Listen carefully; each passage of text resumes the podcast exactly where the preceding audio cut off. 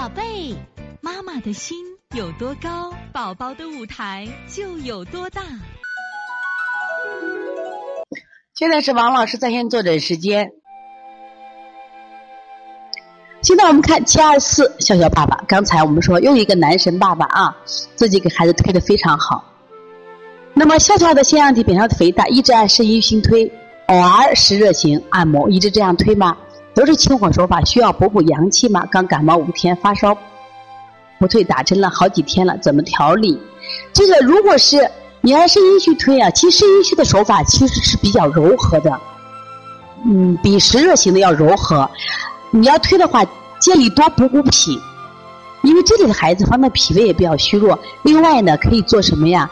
把这个刚才说的涌泉穴加上，涌泉把它扁桃体的热引到什么呀？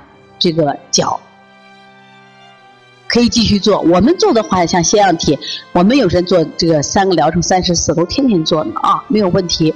这个不是清火，这是滋阴清热，一定了解啊。比如麦冬和大黄的区别。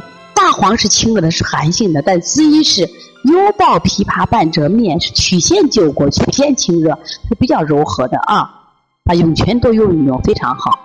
坚持推，爸爸相信自己的能力啊！我觉得腺样体肥大，小儿推拿效果真的挺好啊。我们接的太多这样的孩子了。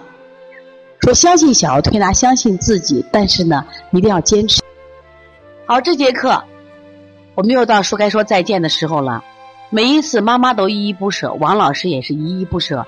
希望在这课堂分享更更多的知识，但是呢，时间是有限的。但是我想学习是无限，所以从现在开始学习小儿推拿，从现在开始学习正确的育儿理念，一点都不晚。也希望我们今天听课的妈妈能把我们所有的知识，通过自己的学习，通过自己的分享，让更多的妈妈了解，走进邦尼康小儿推拿，走进。邦尼康的课堂，让我们获得正确的育儿理念。